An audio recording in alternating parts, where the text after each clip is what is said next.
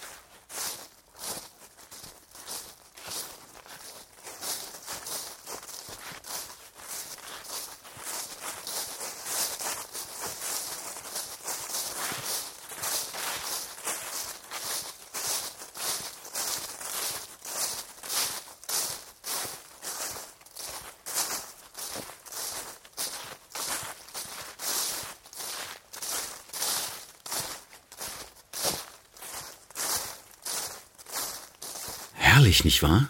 Was uns die Natur so alles zaubert? Wenn Sie Zeit und Muße haben, dann fahren Sie mit Ihren Liebsten doch mal wieder raus und genießen Sie den See, den Wald mit allen Sinnen. Sie wissen ja, DB Regio bringt Sie bequem und umweltbewusst hin.